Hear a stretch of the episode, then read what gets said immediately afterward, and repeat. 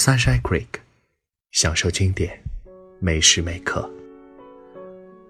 人权，那是和平年代较真儿的玩意儿，但和平年代就没有战争了吗？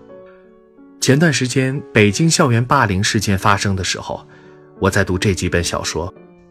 当我得知最终审判结果是将这五名犯罪时未满十八岁的被告人判处有期徒刑的时候，我深受触动。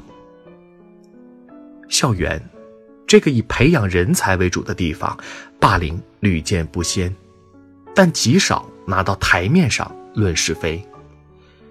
一方面是因为念在孩子年龄尚小、心智不成熟，对孩子未来考虑；而另一方面，则是学校乃至家长都认为这是可以关上门自己处理的事儿。以至于这么长时间以来，所谓的大人竟然默认了不平等关系的存在，很少有人意识到这是非常严肃的社会公共事件。受害者得到赔偿，继续忍气吞声；加害者身披未成年的光环，逍遥法外，似乎就可以这么轻飘飘的翻篇了。除了受害者。我们常常把童年阴影挂在嘴边，却忘了，孩子们的童年阴影或许就在小孩子打闹的过程中落下了无法磨灭的伤疤。而这一次，法律将正义伸张，算是一缕阳光，或多或少的照进了孩子们敏感受伤的心灵吧。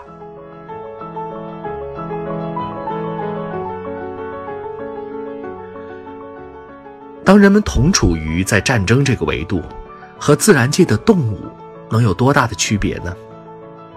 人与人、国与国之间的关系空前的紧张，不过是适者生存罢了。有人肆意的破坏，有人努力的维系，有的人知道自己在做着什么，有的人不知道。就像直到现在，靖国神社依然存在。就像某些刽子手心安理得的等待慰安妇们老去，同样的历史一遍一遍的重演，但总有人不清楚，立场赋予的特权并不是什么天赋，有一天，这些要一样不少的还回来。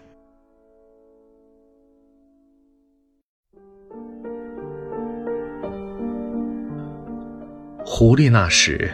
已是猎人，赫塔米勒。如果你不知道“适可而止”怎么写，那我就用猎枪来告诉你。风雨飘摇中的罗马尼亚，弥漫着无所不在的恐惧、屈辱和绝望。阿迪娜和克拉拉是一对好友，阿迪娜在学校做老师，克拉拉则是工厂的工程师。克拉拉爱上了一个秘密警察，他的工作是监视阿迪娜和一群年轻的音乐家。两位女友之间的友谊陷入了危机中。阿迪娜每天下班回家，都发现挂在卧室中的狐皮尾巴短了一截，威胁越来越近。文字的意义是什么呢？赫塔米勒想过无数次。当罗马尼亚当局审查他的处女作《滴滴》，被要求删去会令人联想到逃亡的箱子的时候，他就清楚了：语言本身不能作为抵抗的工具，语言唯一能做的，就是保持自身的纯洁。我总是警告自己，不要接受政府供给给人们词的意义。在赫塔米勒的文字里，大量的画面和意象快速地跳跃成转，用词的直白创造了诗般的体验。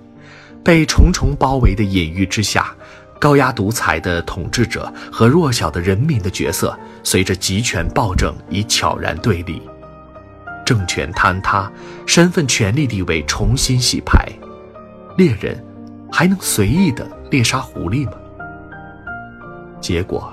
是显而易见的，猎枪已经在狐狸的手中，狐狸那时已是猎人。这位罗马尼亚的八十年代作家一改传统文学的写作手法，并不只是简单的把物比作人，而是实实在在的用物的角度看这个世界，用物的行为来解释这个世界。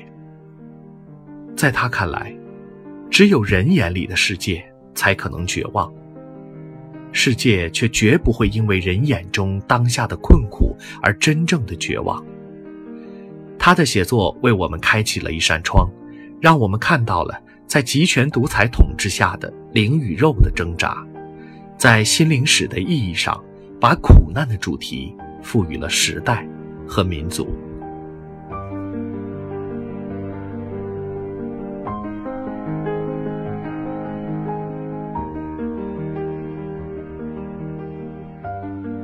蝇王。假如人类不需要文明这块遮羞布，也能生存。故事发生于未来第三次世界大战中的一场核战争中，一群六岁至十二岁的儿童在撤退途中因飞机失事被困在了一座荒岛上。短暂的和睦相处只是表象，不久，恶的本性暴露无遗。以拉尔夫为首的秩序派。和以杰克为首的野性派勾心斗角、争权夺利，在残忍的猎杀中，孩子们丧失了自己的理智，伴随着猎手们联手准备用对付野猪的方式对付拉尔夫，孩子们的童心彻底泯灭了。《蝇王》的作者是英国现代作家、诺贝尔文学奖获得者威廉·戈尔丁。作品揭示了人性的恶，强调了人的天性中潜藏着不可克服的恶的意识。这种意识会不断的膨胀，在缺乏约束的情况下，会产生巨大的破坏力。蝇王在承认人性恶的同时，呼唤着人性中善的回归。作为一部寓言，蝇王极有象征性的意义。罗号是民主的象征，拉尔夫手握罗号，他可以召开会议商议事情。然而，最后猪仔被杀，罗号粉碎，也就意味着民主的结束。在小说中，戈尔丁通过运用许多象征性的例子，告诉读者，虽然人性中有性恶的一面，然而最大的敌人却是人类自己。出于对救赎的肯定，人性恶主题的揭示，又在辩证的意义上逆向的指明了人性趋向于至善，人类精神获得拯救的道路。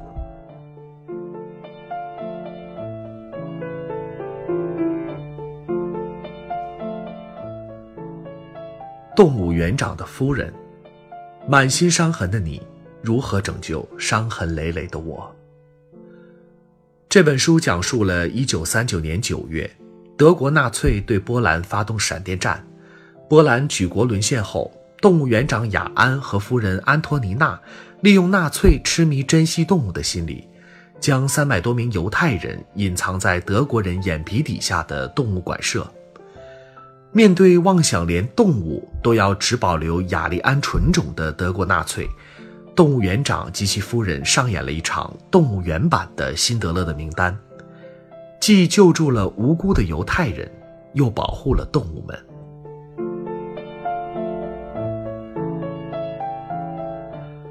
美国作家、诗人戴安娜·阿克曼以这对夫妇的英勇事迹为蓝本，以文学性的笔触，将一个真实的故事娓娓道来。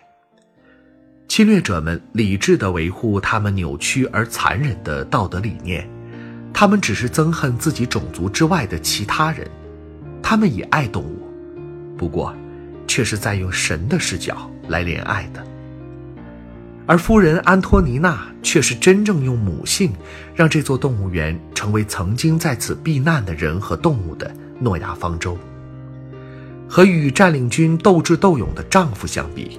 夫人乍看并不起眼，但身处围困下，她要负责料理动物园中所有幸存的人和动物的饮食起居。她用异常坚强柔软的内心承担了所有人的压力和悲痛。也许永远无法消灭所有的暴力和邪恶，但我们仍有权利向往希望和未来。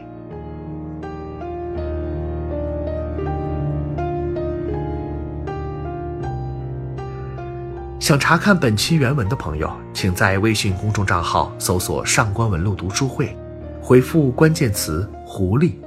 如果您喜欢美文朗诵，也可以关注公众账号“文露夜读”。